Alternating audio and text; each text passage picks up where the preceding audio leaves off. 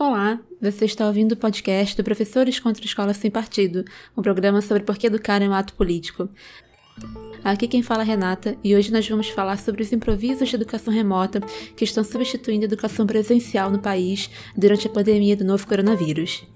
Aqui em Brasília, um decreto do governador Ibanez Rocha, que suspendeu as aulas por cinco dias, ou seja, até segunda-feira, segue dividindo opiniões. Na segunda semana de março, os estados do Brasil começaram a adotar progressivamente medidas de isolamento social. Mesas e bares deviam estar separados por um metro de distância, aglomerações com mais de 100 pessoas foram suspensas e escolas, faculdades e universidades foram fechadas por cinco dias naquele momento. É consenso científico que a melhor política pública para diminuir a difusão do novo coronavírus é o distanciamento social. Muitas pessoas infectadas não desenvolvem sintomas e acabam transmitindo o vírus sem nem saber. Dentre as infectadas, algumas desenvolvem graves problemas e precisam de internação. Por isso, em vários lugares do mundo, a Covid-19, como foi chamada a doença causada pelo novo coronavírus, já levou mais gente a precisar de leitos do que a quantidade de leitos que sistemas de saúde possuíam, o que acabou por impedir que essas pessoas recebessem os cuidados que poderiam salvar sua vida. É isso que se chama de colapso do sistema de saúde e é isso que a gente está querendo evitar quando se decreta e se defende o fechamento de escolas. No dia 16 de abril, o Brasil já contabilizava 1.952 mortes por Covid-19. No mesmo dia, o político que ocupa a presidência, Jair Bolsonaro, defendeu a reabertura de escolas. Sua posição é seguida pelo ministro da Educação. Mas isso é papo para outro programa. Hoje nós vamos discutir a sério com as propostas apresentadas por aqueles que estão minimamente seguindo as recomendações científicas para lidar com a pandemia. O que assusta é que, mesmo diante de uma pandemia sem precedentes, muitos gestores e políticos ainda pensam em termos de calendário e insistem que os dias letivos precisam continuar de alguma forma. Aqui fica explícito o conflito muito presente nas políticas públicas educacionais, uma disputa entre os que defendem a educação e os que defendem a aprendizagem. A gente já falou disso aqui antes em outros programas e hoje a gente vai mostrar como esse conflito se manifesta mais uma vez na implantação apressada de educação à distância no país agora. Ter uma atenção mais especial para que nós tenhamos prontos um plano de aulas remotas, você manda as aulas para os alunos, disponibiliza o e-mail, YouTube, Skype, internet. Esse que vocês acabaram de ouvir é o ministro da Educação, o Abraham Weintraub. Esse vídeo é do dia 11 de março, mesmo dia que o Distrito Federal mandou começar o fechamento de escolas lá. Naquele momento, Weintraub, que não criticava o isolamento social, recomendava que as instituições de ensino começassem a planejar formas de educação à distância. O ministro, que já declarou que preferia ser ministro do ensino porque a educação quem dá é pai e mãe, parece acreditar que é possível haver ensino mandando áudio no WhatsApp. Mas não é. Nem ensino, nem educação de qualidade, que é direito de toda e todo brasileiro. Na nossa Constituição, que ainda está em vigor, o direito à educação é estabelecido como dever do Estado e da família. Seus objetivos devem ser o pleno desenvolvimento da pessoa, seu preparo para o exercício da cidadania e sua qualificação para o trabalho. Educação é um dever, porque ela é elementar para o exercício e para a concretização dos outros direitos que a gente tem. Sem o direito à educação concretizado, vários outros direitos também nunca chegam a existir. Imagina como fica prejudicada uma pessoa que não sabe ler, que não tem capacidade de se informar. Mas voltando a falar do ministro, cinco dias depois da fala que a gente ouviu, ele divulgou no seu Twitter uma medida emergencial para lidar com o novo coronavírus nas escolas. Acabamos de ter a primeira reunião de emergência aqui do Ministério da Educação, onde foi deliberado a liberação de 450 milhões para as escolas do Brasil inteiro poderem comprar álcool gel, sabonete, água sanitária, papel toalha, itens de higienização para reforçar a prevenção ao coronavírus e permitir que as crianças voltem para a escola num ambiente saudável. Como você acabou de ouvir, ele não estava mais falando em educação remota, mas na liberação de 450 milhões de reais para a compra de equipamentos de limpeza e higiene para escolas, como álcool em gel e sabão. Naquele momento, já era claro para a comunidade científica mundial a importância do isolamento social como contenção do vírus. O que acontecia então é que o ministro falava de uma realidade que já era passado, a possibilidade de manter a educação presencial. Naquele momento, algumas redes já haviam suspendido suas aulas, como por exemplo São Paulo, Rio de Janeiro e Amazonas. A gente tem como levar uma vida normal depois e passar por isso. Só que a gente depende dessa supressão.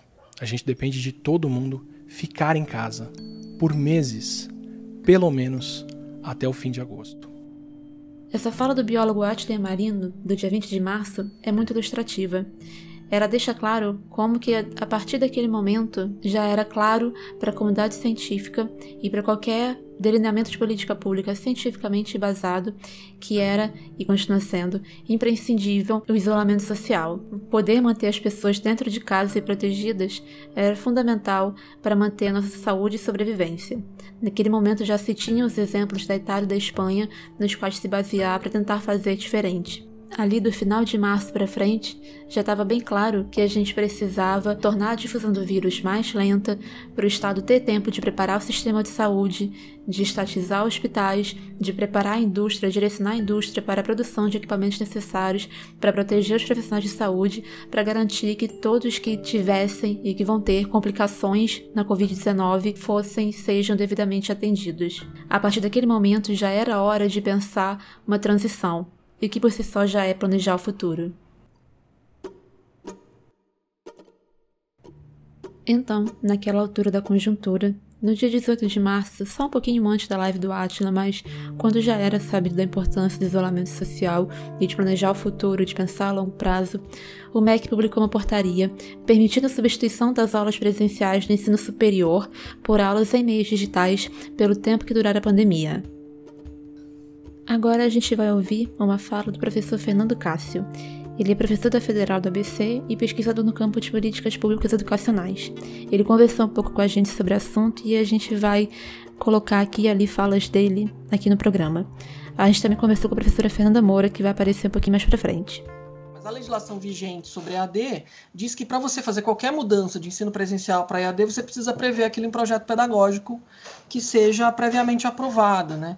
Então, no, no fim das contas, o que, o, que o, o, governo fez foi liberar geral, né? Inclusive ignorando a legislação vigente, que, apesar de ser muito é, frouxa, né? Nesse sentido, ela tinha assim uma ou duas amarras que eram, quer dizer, as universidades não podem simplesmente tirar o, as aulas presenciais e colocar EAD sem aprovar aquilo em projeto pedagógico e sem informar aquilo muito antes. Porque isso, na verdade, era uma, era uma prerrogativa, uma coisa que as, que as faculdades privadas faziam muito, né? Acabavam com as aulas e punham EAD. É, então, na realidade, o que eles fizeram foi isso, é, né, tirar as, as amarras para que é, se possa utilizar aí ferramentas de ensino remoto. Né? Eu não vou nem chamar de EAD, porque acho que o debate de EAD é de outro tipo. Após a publicação dessa portaria do MEC, teve início uma onda de medidas implementando educação remota no país, de diferentes formas. Por exemplo, na rede estadual do Rio de Janeiro, a Secretaria de Educação firmou uma parceria com o Google para utilizar uma plataforma educacional dessa empresa para manter o calendário letivo. Para que os alunos pudessem usar a plataforma, a SEDUC disse que faria uma parceria com as operadoras para que estudantes não usassem seus planos de dados para os aplicativos, já que muitos não possuem computador em casa e usariam então a plataforma via celular. Para alunos que não possuíssem os suportes tecnológicos para acessar o aplicativo, como celular, computador, tablet, o material seria entregue impresso, mas estes não têm como tirar dúvida com os professores. O Ministério Público do Rio de Janeiro, no dia 3 de abril, recomendou à SEDUC suspender a implementação dessa forma de educação porque ela não garante o direito à educação de qualidade para todos os alunos da rede.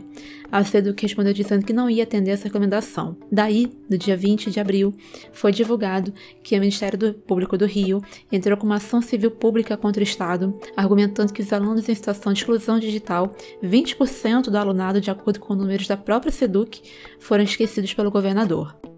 Em São Paulo, a questão não está muito diferente também. É, Bocardi, esse é um grande desafio também para a rede pública. Na rede privada isso se resolve mais facilmente, mas na rede pública não é tão simples. Nós temos um aplicativo que devemos utilizar e que nós vamos patrocinar a internet. Então, se o aluno tiver um celular em casa, isso está comprovado que nós temos é, é, mais celulares do que pessoas hoje no nosso estado. O secretário de Educação de São Paulo, Rocieri Soares, velho conhecido de quem estuda a ação dos reformadores empresariais na educação, usa no vídeo que a gente ouviu agora como argumento para sustentar essa decisão de São Paulo de também implementar a educação à distância via internet, uma estatística divulgada recentemente que diz haver mais celulares do que pessoas no estado de São Paulo. A questão é: que pessoas são essas que têm mais de um celular? Será que essa pesquisa está se referindo aos alunos da escola pública? Não parece que essa pergunta foi feita. Apesar disso, o aplicativo em São Paulo foi ao ar no sábado, dia 4 de abril. As aulas online começarão dia 22 e até lá os alunos terão, pelo aplicativo, aulas de reforço e testes variados. A partir do dia 22, as aulas por esse aplicativo irão contar como calendário letivo, o que significa que elas não precisarão ser repostas após a retomada da educação presencial depois da pandemia. Então tem gente que está usando o Google não sei o que, gente que está usando o Microsoft não sei o que, gente que está usando o WhatsApp, o Facebook, etc. Aí o governador do Maranhão está usando rádio. Tem muitas possibilidades, né? Tem redes de ensino fazendo isso, fazendo aquilo, escola privada assediando, escola privada fazendo é, mediação, enfim, tem de tudo acontecendo. E, e, e, acho que isso é um, muito sintoma do fato de que a gente é um salve quem puder, né? Dizer, não, é... No Amazonas, o calendário letivo tem sido mantido através de aulas para crianças e jovens das redes estadual e municipal, que são exibidas em canais de TV aberta desde o dia 23 de março, junto com palestras e outros materiais educacionais no que o governo tem chamado de programa Aula em Casa. Segundo dados oficiais de quando o programa foi divulgado, ele deve alcançar 180 mil alunos de Manaus e mais quatro municípios do estado que não foram especificados na reportagem que a gente se baseou aqui. Segundo o site do IBGE, o estado do Amazonas inteiro possuía em 2018 705 mil matrículas no ensino fundamental e 205 mil matrículas no ensino médio. Agora a gente pensa, né? Olha a disparidade dos números, do número de matrícula e do quanto que o governo estipula que vão ser alcançados por essas aulas à distância. De acordo com professores locais, eles têm acompanhado a frequência dos alunos via WhatsApp, por onde eles recebem trabalhos e tiram dúvidas dos alunos. Agora, dando uma passada no Nordeste, no Maranhão, o Conselho de Educação Estadual também permitiu que algumas formas de educação remota contassem como dias letivos. No momento, está transmitindo aulas gravadas em emissoras de TV e também no rádio e canais do YouTube de órgãos públicos. Obviamente, não dá pra gente falar de todos os estados aqui. Também não é o nosso objetivo. A gente só quer dar uma amostra do que está acontecendo e da variedade de formas de isso está sendo implementado. Segundo o levantamento do Globo, do início do mês de abril, 15 estados no país estão aplicando na etapa do ensino médio alguma forma de educação à distância. Né? A gente falou desses dados e desses exemplos para a gente começar a pensar aqui junto. Como que se faz uma política pública de maneira tão dispersa, de maneira improvisada, de maneira apressada e principalmente o que, que a gente está gerando nesse momento, tentando forçar a educação a continuar mesmo em tempos de exceção e o que, que isso vai gerar no futuro, depois da pandemia. Alexandre, vai ter Enem ou não vai ter Enem esse ano? Ministro, vai ter Enem esse ano. Nós publicamos hoje os dois editais do Enem 2020.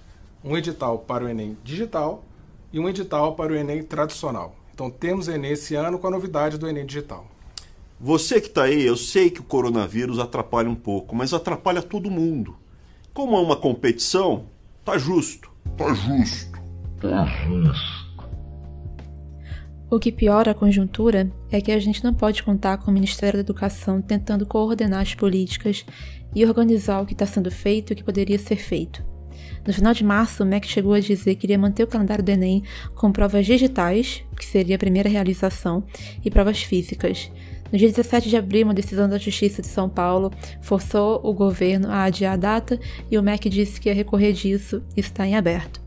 Na semana em que esse programa está sendo finalizado, o ministro da Educação tem dado uma série de declarações apoiando a abertura de escolas, dizendo que universidades que funcionam serão premiadas, enfim, incentivando uma série de violações da política de isolamento social.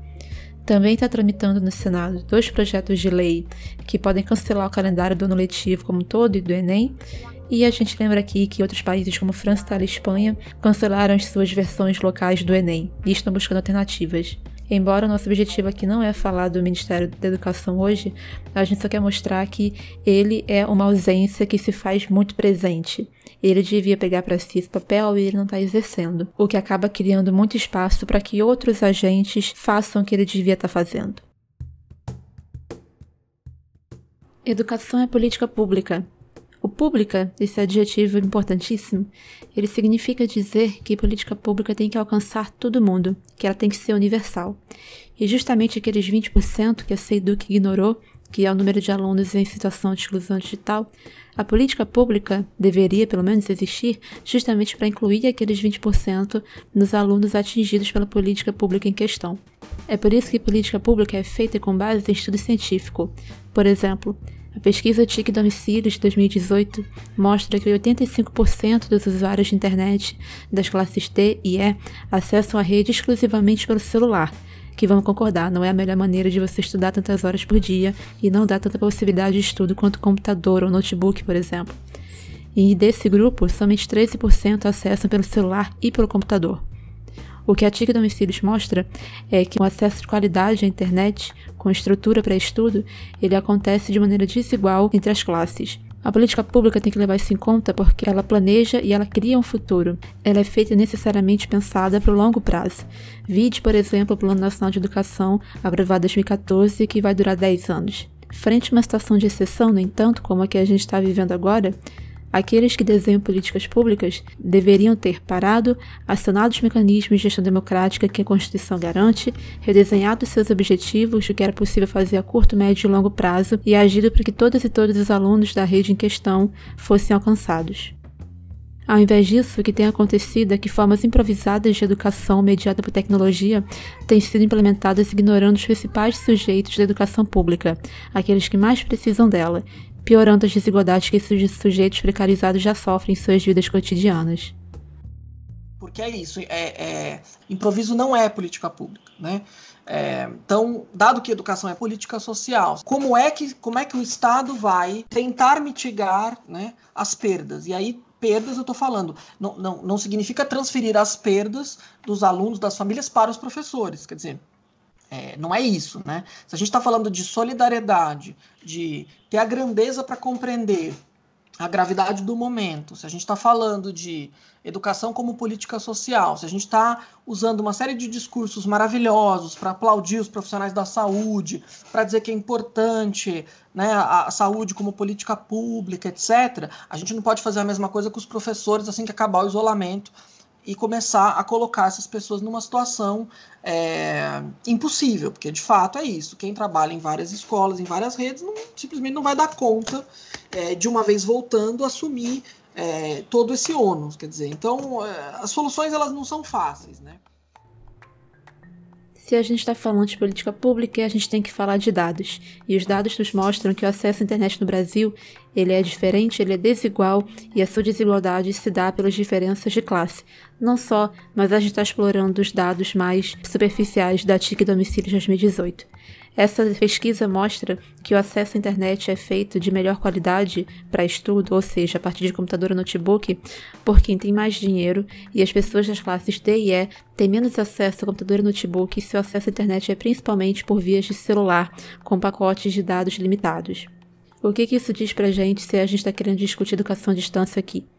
Isso significa que a população para quem a educação pública é mais importante para garantir acesso ao conhecimento, à arte, ao pensamento, à alimentação, à socialização, porque essas pessoas muitas vezes só vão ter a escola pública para ter esses direitos atendidos e efetivados, justamente essa população é aquela que tem menos capacidade de acompanhar estudos à distância, que é uma coisa que está sendo normalizada agora como única solução possível para a pandemia, como única solução possível para a questão da educação durante a pandemia.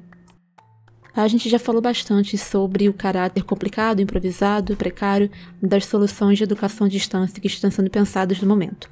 Agora é hora da gente pensar. De onde está vindo essa profusão de soluções improvisadas para a educação nesse momento? Por que, que elas estão sendo pensadas de maneira tão acelerada, sem nenhuma espécie de organização coletiva ou participação popular? Por que, que uma questão social por excelência, uma pandemia, está sendo tratada de maneira tão individualista e voluntarista? É ver como, quer dizer, nas instituições de ensino, tanto públicas quanto privadas, tanto é, universidades quanto escolas, né, quantidade de improviso, né? E eu acho que assim, e, e é interessante isso, né? Porque é, é, eu não tô nem eu não tô nem agora juizando o improviso, se o improviso é bom ou ruim, mas o improviso existe, quer dizer. Então muitas das é, alternativas, das decisões, das é, elas são tomadas, né? E foram tomadas em muitas situações é, individualmente, assim. Então, assim, a professora que tem afinidade com, sei lá, um programa de comunicação aqui, uma ferramenta colar, resolveu fazer e colocou o curso lá, é, contatou as famílias, contatou os alunos, mandou os e-mails, gravou uns vídeos e fez, né, usando os próprios recursos. Então, esse tipo de solução, né, é, muito, muito contingente, né, que, que né, centralizada quase no indivíduo, no voluntarismo, é, isso também caracteriza né, a nossa, o nosso ambiente universitário escolar, né? Que é um ambiente é, em que os professores, né, eles estão muito é, e nós já falamos disso aqui nesse podcast outras vezes, né? E outros convidados e convidadas já falaram disso nesse podcast sobre a solidão, né, dos professores e professoras. É, e é isso, quer dizer, uma das marcas dessa solidão nossa é, é, é, é uma, é a gente estar tá submetido a um isolamento forçado, quer dizer, em que nós somos isolados fisicamente, né? Não, não estamos agora isolados só profissionalmente, só afetivamente, né? A gente está isolado fisicamente. E aí a gente a gente está num certo momento em que essa lógica, né, ultra individualista, hiper individual, ela começa a é, ela falha, ela começa a falhar muito, né? Porque essa é uma lógica que ela, na verdade, ela, ela, ela, ela funciona nessa vida, né? De educação precarizada, pública ou privada, né? Em que as pessoas, eh, enfim, tudo bem ser egoísta, tudo bem pensar em mim, tudo bem pensar no meu, etc. Mas no momento em que a gente está, essa lógica falha, né? Veja os economistas neoliberais como estão, passando pires, né? Por aí, né? É, então, eu, eu acho que a gente está nessa situação de falha, né? E, no entanto, é, e, e aí, assim, os, os, os, sintomas disso são, são esse improviso, né? E, essa, e, essa, e essas soluções individuais mesmo que as pessoas tomam, né? Pois é, o que a gente está vendo é resultado de anos, anos e anos de precarização da educação e de políticas que isolam os professores e forçam eles a trabalharem sozinhos o tempo todo. E isso acontece porque tem gente que ganha muito com isso. A gente vai ouvir agora um áudio da CBN do dia 28 de março que discutia justamente as iniciativas de educação remota sendo implantadas naquele momento no país. Faz uma coisa? Presta bastante atenção nos termos que o jornalista utiliza ao fazer a chamada. E agora vamos tratar das iniciativas que estão sendo feitas no Brasil para reduzir danos à aprendizagem e também viabilizar o acesso gratuito a recursos educacionais de qualidade aos alunos e alunas das diferentes regiões do país, considerando, claro, o cenário de propagação da Covid-19 e também o fechamento das escolas. Vamos conversar agora com o diretor executivo da Fundação Lehman, Denis Misny. Como vai, Denis? Obrigado pela atenção à CBN. Boa noite, Matheus. É, obrigado pela oportunidade. Boa noite aos ouvintes. Denis, a Fundação Lehman está coordenando, ao lado do Ministério da Educação, da, do Conselho Nacional de Secretários de Educação e também da União dos Dirigentes Municipais de Educação, a construção de propostas e soluções, além de mobilizar a colaboração e a participação de diversos setores. Qual é o principal foco neste momento em que o sistema educacional acabou sendo virado de ponta cabeça por causa do coronavírus? Você ouviu o jornalista usar a palavra educação? Pois é. A gente já falou disso aqui, mas é sempre importante repetir. Aprendizagem, acesso a recursos educacionais são expressões de que pensa a educação como mercadoria. Repara, aprendizagem e acesso a recursos educacionais falam de um processo individual, uma pessoa sozinha aprendendo algo, Aí, o ensino é definido como facilitar ou possibilitar, por meio de recursos como plataformas, vídeos, etc., um processo individual de aprendizagem. Nesse contexto, nessa articulação de expressões e palavras, a educação é transformada e reduzida a papel de mediadora pura e simples. Isso é o que a gente chama de linguagem da aprendizagem. Essa linguagem vê o aluno como consumidor e o professor como provedor de serviços. Não é por acaso que a gente tem visto muitos professores trabalharem como MEI, empreendedores individuais, no que tem sido chamado por alguns estudiosos de uberização da educação. A dimensão socialmente rica da educação, de encontro com outras pessoas, de ampliação do mundo, da socialização pela qual alunos e alunos passam na escola, tudo isso está deixando de ser incluído como parte da educação. Um exemplo desse processo é que, como você ouviu na chamada do jornalista, a Fundação Lema está coordenando a construção de propostas e soluções para a situação atual. E certamente o objetivo deles não é o direito à educação como aquele garantido na nossa Constituição. E aí depois, claro, pra, seja para os alunos que vão ser atendidos agora, seja para quem não conseguir ser atendido, só dá conta que o volta às aulas né, é, seja feito de forma que possa dar conta da defasagem entre as crianças. Então tem um esforço grande hoje que a Fundação Lehman vem tentando é, organizar junto com os parceiros para que a gente esteja pronto para na hora que as aulas voltarem seja com o uso de tecnologia, seja com o uso de aula é, é, é, regular, a gente consiga dar conta de acelerar essas crianças. Isso tem a ver com a reorganização do calendário escolar, isso tem a ver com conseguir um pouquinho mais de horas de aula, isso tem a ver com é, colocar é, mais professores para dar reforço. Então, é, além do uso de tecnologias que ajudam nisso. Então, a Fundação Lehman é uma ONG da família Lehman voltada a projetos sociais. O nome vem do Jorge Paulo Lehmann, que é o segundo homem mais rico do país, com um patrimônio de 23 bilhões de dólares, segundo o G1, em uma notícia de 2019. No áudio que você ouviu, o diretor da Fundação Lehman, o Dennis Misny, afirma que a fundação está pronta. E pronta para quê? Para atender aos consumidores, digo, alunos. Mais à frente da mesma entrevista, o Dennis Misny faz propaganda da fundação divulgando o site da empresa e dizendo que lá há material disponível para os pais que querem que seus filhos acessem recursos educacionais. Quando você vai na página que ele divulga, você vê que esse material foi preparado com a Imaginable Futures, uma firma de investimento filantrópico global que trabalha nos Estados Unidos, na África e na América Latina. Você vê que não é coisa pequena. Esses empreendimentos focados em mudança social estão em crescimento, e a filantropia familiar, como eles são chamados, que está muito na moda, é claramente uma forma de despolitizar questões sociais complexas. Assim, os empresários usam seu poder econômico e político para serem os definidores das agendas dos governos e tomarem ainda mais espaço de sindicatos e professores no desenho de políticas públicas junto ao MEC, aos secretários de educação e afins. Não é por acaso que Jorge Lehmann disse na quinta-feira, 16 de abril, que crises são oportunidades. De fato, para os reformadores empresariais de educação, o momento atual é isso, oportunidade. No momento, a tendência para o futuro pós-pandemia é que a aprendizagem tenha tomado um pouco mais do espaço da educação. Com a política de isolamento social em andamento, as casas tendem a estar mais cheias, já que as pessoas não estão saindo para trabalhar, ou um número menor de pessoas está saindo para trabalhar. Isso significa que as pessoas que já têm um histórico de ter sobrecarga de trabalho de reprodução social estão ainda mais sobrecarregadas. Só um parêntese rapidinho. Reprodução social é como a gente chama o trabalho, vamos lá, trabalho de cuidar da casa, de limpar, de organizar, cuidar das crianças, dos jovens, acompanhar a educação, enfim, daquele trabalho que geralmente é invisibilizado e que as pessoas não contam como trabalho. Aquilo é trabalho. E ele tá pior agora, tá mais pesado agora. Além da questão do trabalho de reprodução social muito inflacionado, então a gente também tem que falar que para as pessoas pobres que vivem em lugares que não têm saneamento básico adequado, a questão é ainda mais delicada. Dados de 2017 diziam que quase metade das crianças do Brasil naquele momento moravam em casas com pelo menos uma inadequação sanitária, ou seja, a ausência de esgoto, de abastecimento de água ou de coleta de lixo.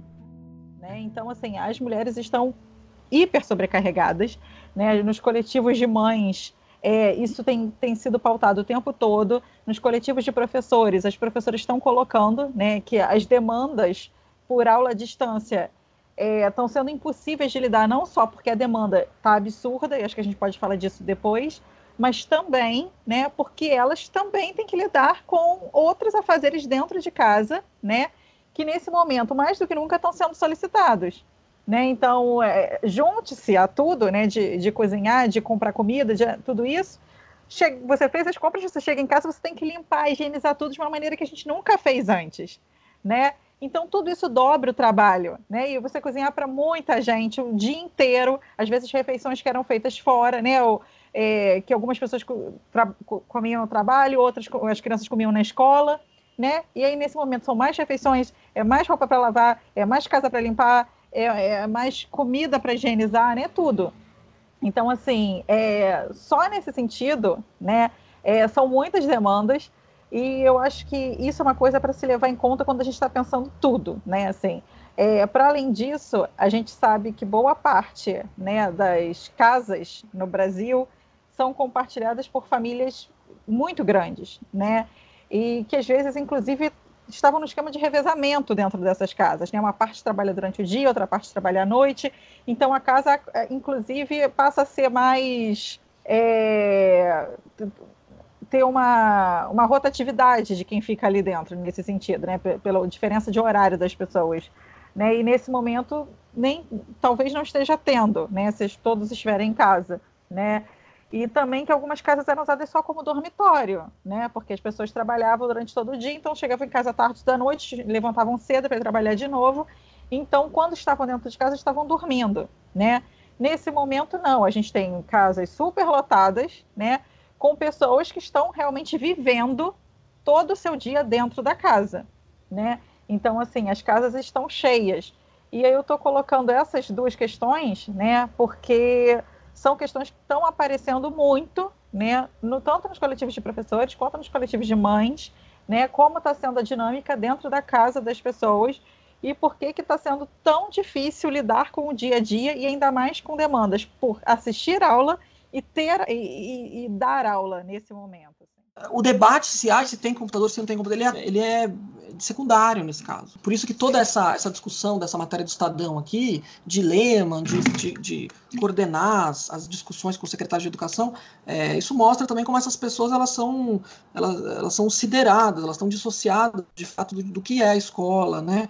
De, de, do que são as famílias, né? É, de que a alimentação escolar, por exemplo, é a prioridade, que as pessoas estão vendo o que, que faz com a alimentação escolar, né? Se vai na a cesta básica, se vai transferir a verba via programas de transferência direta de renda. Essas são as questões que estão colocadas agora. Né? Assim como há muitas pessoas sobrecarregadas do trabalho de produção social nesse momento, há também professores sobrecarregados. Afinal de contas, várias vezes essas pessoas são as mesmas. Fato é que os professores de redes públicas e privadas estão relatando uma carga enorme de trabalho e de estresse que advém da pessoa ser obrigada a mudar repetidamente seu método de trabalho, educação à distância, educação remota, educação em meios digitais, seja lá qual for o nome que se dê, é muito diferente da educação presencial. Demanda uma série de questões que, obviamente, não tem como ter acesso, não tem como estudar num momento tão repentino. Colegas da rede particular falando que estão trabalhando como nunca trabalharam antes, assim, a gente sabe que o professor sempre foi explorado, o professor sempre trabalhou fora do seu horário, né? Inclusive um texto de planejamento deveria servir para isso, né? Para compensar essa jornada fora de sala de aula né? Só que, assim, eles estão sendo demandados, não é mais só o corrigir a prova, preencher formulário, elaborar né, prova, etc. Nesse momento, é atendimento mesmo, de tirar dúvida de aluno e de pai de aluno, quase que 24 horas por dia. Então, tem colegas que estão falando que começam a trabalhar às 7 da manhã e antes de 9 da noite não conseguem um minuto de fato o ensino à distância, né, o uso dessas ferramentas, né, que muitas vezes até substituem os, os professores e professoras, ela está totalmente disseminada na educação privada, né? Então, tão disseminada que todas, de alguma maneira, é, enfim, fazendo cada uma as suas, as suas, seus arranjos ali, é, migraram, né? E estão funcionando. Agora, as formas como cada uma delas opera isso são diferentes. Né? Então, essas escolas é, ligadas a esses sistemas né, de, de, de, massa, né? então muitas delas já têm umas plataformas que ou eram subutilizadas ou eram bastante utilizadas, especialmente em ensino médio, etc. E agora o uso delas foi disseminado aí para até o comecinho do ensino fundamental e em alguns lugares até educação infantil, né? Quer dizer, esse é um debate que está começando a aparecer agora. Em outras escolas, né, você tem assim arranjos bem precários mesmo, né? Quer dizer, e eu acho que eu acho que esse é inclusive um assunto que é interessante da gente conversar, até para entender a precariedade da rede privada de ensino, né? Como é precária, como as coisas são precárias, né? Então você tem é, escolas privadas, por exemplo, que estão utilizando grupos de WhatsApp para fazer, é, passar atividades para as famílias, para os alunos, etc. Né? É, e você também tem alguns movimentos de professores é, de denunciar situações de assédio que estão sendo estabelecidas a partir de agora por causa disso, né? Por conta de demandas de trabalho à distância, que são 24 horas por dia, elas chegam de madrugada nos WhatsApps, né? Então, por exemplo, um professor do interior de Minas Gerais é, relatou para mim que a escola em que ele trabalha, que é uma escola pequena, ela distribuiu os, os, os números de WhatsApp dos professores para os grupos dos familiares, de maneira que os professores agora vivem é, respondendo mensagens e recebendo esse tipo de coisa todo o tempo, né? É, ao mesmo tempo você tem, né, em algumas é, também, também li muito, muitos conteúdos né, de grupos de mães e pais aí de escolas de elite de São Paulo, em que você tem, por exemplo, famílias que, diante do fato de que a escola está trabalhando é, remotamente, à distância, etc., estão é, pressionando, por exemplo, as direções das escolas para é, redução de mensalidade e, eventualmente, até inclusive aventando né, é, a redução do salário dos professores. Né? E aí, Fernanda, pensando um pouco na, na tua colocação, né? Você falando do, do, das mulheres, né? Como é que as mulheres estão em casa, né? É, é muito interessante num grupo de mães, né? De, de, uma escola de elite, as próprias mães sugerirem que as professoras, né?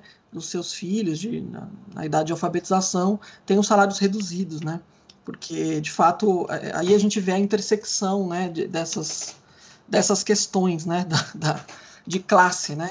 Com essas outras, né, relacionadas de fato ao, ao trabalho doméstico das mulheres em casa, né? Então, então é isso. As escolas privadas elas estão lidando com uma, essa lógica de consumo e com um, um, um, espaço que é muito desregulamentado. E aí o resultado disso é, é essa coisa, né, que a gente está vendo aí, essa questão também que tem, acho que tem que ser levada em conta, né, das outras demandas, né, da segurança alimentar, né, da, da carestia generalizada que a gente está vendo, né, a gente tem que lembrar que o Brasil é um país extremamente desigual, né, e que boa parte da população depende da merenda escolar, né, então, assim, é, tem colegas da UF, né, do, do coletivo de mães da UF, é, que nesse momento, né, é, tem como fundamental para que elas possam continuar né, em casa, cuidando dos filhos, né, é, o recebimento que a Prefeitura de Niterói, né, o envio que a Prefeitura de Niterói está fazendo das cestas básicas né, para todos os alunos matriculados na rede de Niterói, é, é, muito sério, é muito importante. Né? Se essa pessoa não recebesse essa cesta básica que a prefeitura está enviando para os alunos, não teria como alimentar seus filhos. Né? E assim, inclusive a maioria trabalha no comércio, o comércio está fechado, então não teria nem como ah, voltar a trabalhar. Não tem para onde voltar a trabalhar. Né? Boa parte do salário, inclusive, vem de comissão. É, e aí, essa questão também que tem, acho que tem que ser levada em conta, né, das outras demandas, né, da segurança alimentar, né, da, da carestia generalizada que a gente está vendo, né? A gente tem que lembrar que o Brasil é um país extremamente desigual, né? E que boa parte da população depende da merenda escolar, né? Então, assim, é, tem colegas da UF, né? Do, do, coletivo de mães da UF, é, que nesse momento, né? É, tem como fundamental para que elas possam continuar né, em casa cuidando dos filhos, né? é, o recebimento que a Prefeitura de Niterói, né, o envio que a Prefeitura de Niterói está fazendo das cestas básicas né, para todos os alunos matriculados na rede de Niterói. Né? Então, para a gente ver né, como é que. Pode parecer que não é nada para muita gente que está dentro da sua bolha de classe média, né? mas é, é muito sério, é muito importante. Né? Se essa pessoa não recebesse essa cesta básica que a prefeitura está enviando para os alunos, não teria como alimentar seus filhos, não teria mesmo, né? E teria que dar um jeito, né? E assim, inclusive a maioria trabalha no comércio, o comércio está fechado, né? Então não teria nem como ah, voltar a trabalhar, não tem para onde voltar a trabalhar, né? Boa parte do salário, inclusive, vem de comissão, né? Eu moro no Rio de Janeiro, do lado da Cidade de Deus, eu estou acompanhando uma realidade né, que é a favela sem água, a favela sem nenhuma condição de higiene e tendo casos de coronavírus dentro dela. Né? Porque boa parte dessas pessoas que moram na Cidade de Deus né, trabalham na Barra da Tijuca, que é um dos bairros mais afetados do Rio de Janeiro. Então as pessoas estão contaminadas dentro da favela, sem água, né, como a maior parte das comunidades do Rio de Janeiro está, né, sem água nesse momento, sem, sem dinheiro sequer para se alimentar, que dirá para comprar produtos de higiene, né? E, e está se querendo debater ensino, né? Como se isso fosse algo factível, como se fosse algo normal que pudesse ser, como se a gente estivesse numa situação normal de vida. E não estamos, né?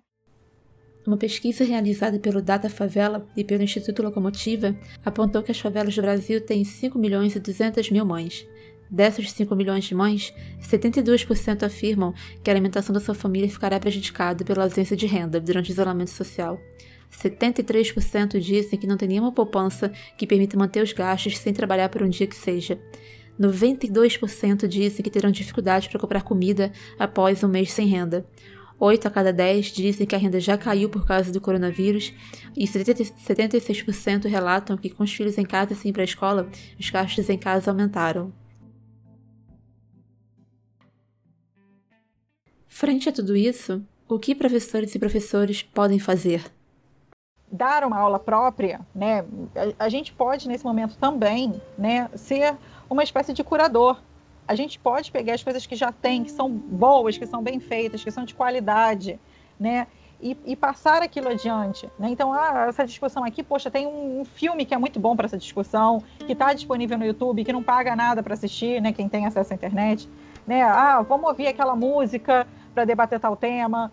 É, pô, tem essa matéria aqui no jornal que, que é muito boa para debater esse tema sabe? Então a gente pensar, né? E aí inclusive os pais pensarem, né? O, as direções, as coordenações pensarem, né? Que a aula não é necessariamente, né? O professor tem que fazer um material, uma folhinha que ele vai mandar para casa e o aluno vai ter que se virar para imprimir, para fazer, sabe? Pode ser isso, pode ser, olha, vamos assistir esse filme aqui e vamos assistir com a família, sabe? Vamos ouvir essa música todo mundo junto, vamos ouvir com a família, sabe? A gente pode é, nesse momento, pensar que os, é, é, é, mais importante a gente se manter unido, a gente, a gente manter esperança, a gente está discutindo coisas importantes para o presente, está usando ferramentas lúdicas, está usando justamente o que sempre foi muito pouco valorizado, né? que é a arte. Né? A gente sabe que nas escolas, arte e educação física tem um tempo, no máximo dois tempos né, são as, as, disciplinas mais valorizadas e que nesse momento elas podem estar tá elas podem elas estão fazendo uma diferença enorme na vida das pessoas, né? E a gente pode também inclusive usar esse momento para aprender a valorizar a arte, a, a, educação física, né? As pessoas estão falando se movimente, não fique parado, né? Faz polichinelo, faz qualquer coisa, caminha dentro de casa, né? Mas não fica parado porque isso movimentar o corpo, dança, né? Põe uh, uma música e dança, né? Porque isso vai te ajudar a manter a sua sanidade. Então, assim, para a gente pensar como que esse momento também pode ser, inclusive, importante para a gente repensar essas disciplinas, né? A importância que essas disciplinas têm na vida das pessoas. São meses que a gente tem de resposta. Então, quando eu digo que o mundo que a gente conhece acabou, é porque até ter uma vacina, é, mesmo que o comércio reabrisse hoje, eu não me sinto à vontade de voltar para o comércio. Como eu disse, eu estou com meu sogro é, fazendo quimioterapia, fazendo radioterapia. A última coisa que eu quero é expor ele a alguma coisa. Então, eu já não voltaria para um restaurante aberto hoje em dia, já não voltaria a frequentar um, um, cinema, um jogo de futebol, qualquer coisa assim, com medo de um contágio de passar para ele. Então, mesmo que o comércio voltasse a reabrir hoje, ele não pode ser o mesmo comércio que a gente tinha antes. É, a demanda de produção e consumo das pessoas vai mudar daqui para frente. A gente não tem mais como frequentar grandes multidões tão cedo até ter uma vacina. E aí você é né, torna a, o improviso e a informalidade uma regra. Né? E aí, pensando no MEC, no Ministério da Educação de Bolsonaro, e a relação que ele tem com as universidades públicas, bom, isso é de fato um flanco aberto, uma porta muito aberta, né, para todo tipo de ataque, etc. Embora, embora eu, eu tenha muitas ressalvas com o ensino à distância, entre aspas ou não entre aspas, é, nesse momento, assim, é, as, as, universidades não vão encontrar uma solução fácil. Quer dizer, é, mas o que eu defendo é o seguinte: é que uma vez que se decida fazer a distância, que depois se, vale, se vá avaliar os prejuízos e validar com aquelas pessoas que ficarem para trás. Porque acho que as universidades têm obrigação disso. Né? Então não, não dá para usar esse, esse argumentozinho de que ah, alguns ficaram para trás. É assim, a vida é assim. Assim é na guerra. Eu acho isso absolutamente é um discurso pérfido, né? Porque ele, ele só não é negacionista da, do, do, coronavírus, mas ele é tão perverso quanto um discurso de qualquer desses empresários que querem mandar os seus, os seus funcionários trabalhar né, e expor essas pessoas a risco. Para mim, é, não, não, tem diferença. Ao mesmo tempo, já, já, já concluo, nas, na, nas escolas, é, a questão é isso, é flexibilizar no sentido de transformar os, os dias letivos é, em qualquer coisa, né? O que de alguma maneira também mostra que as redes públicas, assim, elas querem mais é diminuir o próprio. diminuir o BO, né? Diminuir o próprio trabalho, diminuir as tensões. Então, assim, é uma maneira, de, de, de alguma forma, de também aliviar as tensões em relação aos, aos debates sindicais, né? Quer dizer, Porque aí você não precisa antecipar férias, você não vai é, confiscar férias de professor, né? Porque quarentena não é férias e tudo mais. Então, é, nas redes públicas, a flexibilização da legislação, via talvez SMP, é um pouco para distensionar, né? Mas isso vai mostrar, no fim das contas, que você. que não existe uma preocupação com a qualidade, né? Dizer, nem com, nem com alguma qualquer resíduo de qualidade de ensino é, via atividade remota, quer dizer, você, você, abre mão dos dias letivos, você abre mão de reposição de aula, você abre mão disso com a maior facilidade, né? Eu defendo a reposição de aulas presenciais é, o máximo possível, né? Porque acho que as perdas elas são irreversíveis, né? É, a menos que a gente consiga reverter e trabalhe muito para isso. Eu acho que compreender, que é o que eu, eu, escrevi outro dia, compreender a situação de quem está perdendo muito significa o seguinte: entender que depois que passar esse período, esse isolamento, a gente vai precisar arregaçar a manga e trabalhar para a gente é, lidar com as perdas. Né? Como não poderia deixar de ser, movimentos fundamentalistas de extrema-direita estão se aproveitando do momento. É isso que eles fazem. O lobby pela aprovação do homeschooling está avançando no Congresso.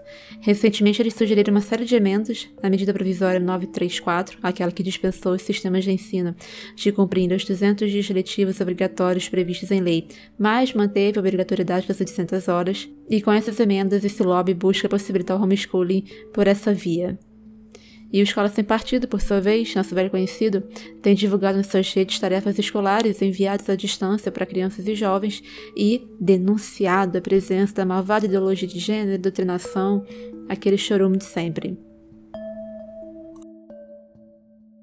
É, direito autoral é um, é, um, é um assunto complexo, ultra especializado, que a gente precisa de, de gente especialista mesmo para discutir, né? Quer dizer, o que, que é direito autoral, o que, que é é, uma produção passível de uma discussão de direito autoral. O que a gente está falando é de direito de imagem, né?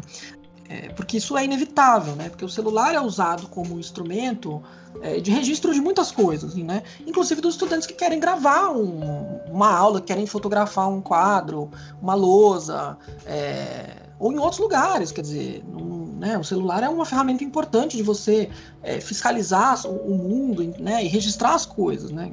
Então o problema não é a filmagem em si, o problema é o uso que esses grupos, esses militantes da escola sem partido, desses movimentos reacionários, né, desses movimentos hiperpartidários, né, como a Escola Sem Partido e outros, fazem dessas coisas. Né? Eu acho que assim, o mesmo vigor que a gente tem agora para deter é, Bolsonaro, que ameaça as pessoas dessa forma, a gente precisa ter para deter esses militantes hiperpartidários da Escola Sem Partido. Eles não podem continuar fazendo o que estão fazendo. Eles não podem explorar é, as histórias das pessoas, eles não podem explorar a, a, a falta de conhecimento das pessoas em relação à educação, às escolas. Eles não podem nem eventualmente explorar os traumas das pessoas. Né? Quanto menos é, enredar né, redes de ensino e escolas para elas fazerem uma coisa que é ilegal. Né? Eu acho que assim. É, antes do, do, do, debate do direito autoral, etc., que eu acho que é um debate muito específico, tem o um debate do próprio assédio no ambiente de trabalho.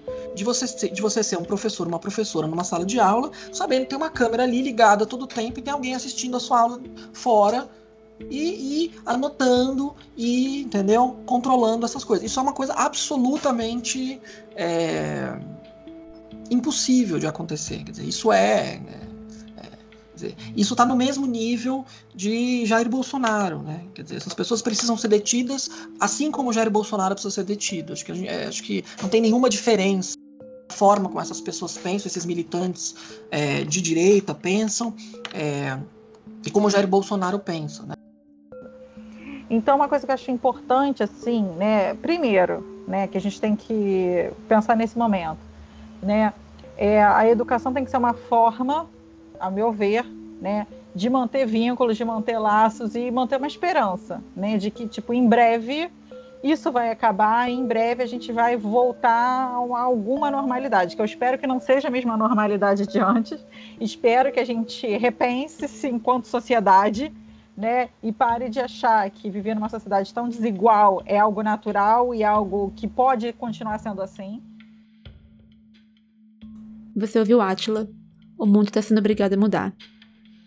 E agora a questão pra gente é como que a gente se organiza, como que a gente age pra gente dar as cartas nesse mundo novo.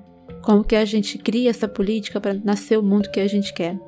Para a gente, uma coisa está clara: a gente, educação, a gente precisa de tempo para pensar o que está acontecendo, para se organizar. A gente não pode tratar esse momento como se fosse normal. Qualquer forma de educação à distância que se implemente agora não pode contar como dia letivo porque é cruel. É cruel pedir que pessoas estudem, façam provas e avaliações quando se está preocupado com uma tia, com um tio, com um avô, com a avó, com o pai com a mãe. Os números de mortes estão aumentando e a gente está se sentindo ameaçado. E a gente está preocupado com os nossos familiares e com as pessoas que a gente ama. E a gente está passando o dia inteiro lavando alimento, tentando limpar a casa.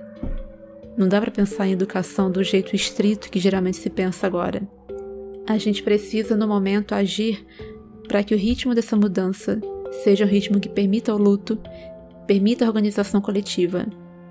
Nosso projeto agora é manter os nossos laços, é lutar pelo direito à educação, de maneira a lutar por um futuro e por uma educação que não produza ninguém capaz de naturalizar o que está acontecendo agora.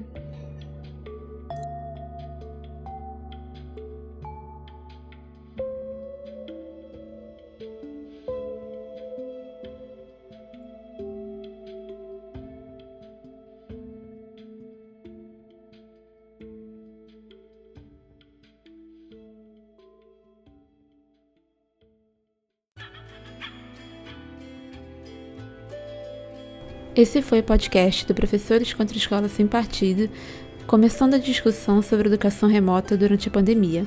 Nos próximos meses, a gente vai abordar as outras urgências educacionais que surgem nesse momento. A gente está mudando o formato e a gente quer muito saber o que vocês acharam desse episódio. Para falar com a gente, vocês podem nos contatar pelo e-mail professorescontrauesp.gmail.com Vocês podem curtir nossa página no Facebook, Professores contra a Escola Sem Partido, no Instagram é instagram.com barra profescontraoesp. No Twitter, twitter.com barra profescontraoesp. O Professores contra a Escola Sem Partido é um coletivo de professores e pesquisadores sobre política educacional. A gente produz material de reflexão e de síntese sobre educação e política, com ênfase na defesa do direito à educação. Se você curte nosso trabalho e apoia as mesmas pautas que a gente, considere contribuir para a nossa benfeitoria. Você pode contribuir com 10 reais ou mais por mês. A grana da benfeitoria ajuda a gente a manter esse podcast, pagar os servidores e os equipamentos. O roteiro desse programa foi feito por mim, Renata, e pela Fernanda Moura, que também participou dele. Nosso convidado foi o professor Fernando Cássio. A edição foi feita por mim e pelo Pedro Machado, que também fez a capa desse episódio. E a gente volta no mês que vem com mais um episódio.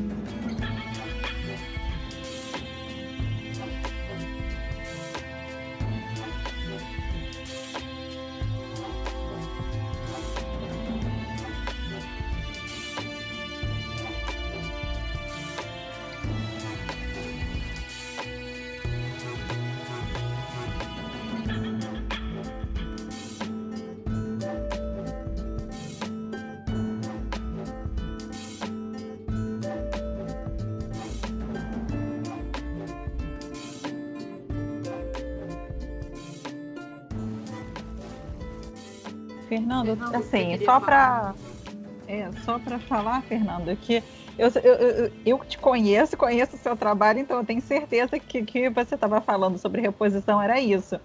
Eu só acho que a gente tinha que verbalizar, explicitar isso, né, para que não gerasse mal entendido, para que as pessoas que estão nos ouvindo, né, não achassem que quando você estava falando de, de reposição, estava falando de outra coisa, sabe? E até para Não, que... mas é isso, mas é isso mesmo. Eu achei que, eu, eu achei que ficou, ficou ruim do jeito que eu falei. Parecia que eu estava estimulando, assim, que todos os heróis da, da didática fossem lá vestir sua fantasia para resolver os problemas, né? E não, não é assim. Não, pois é, né? Porque o meu medo foi esse, né? Depois chega gestor, não sei o quê. Não, porque o professor Fernando Cássio, da Universidade Federal do ABC, especialista em políticas públicas, está falando que tem que ter reposição. Então, não, não. Educação é direito social.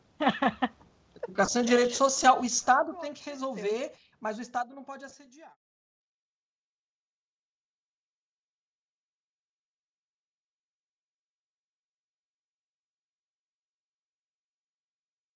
Tá justo. Tá justo. Tá justo. Tá justo.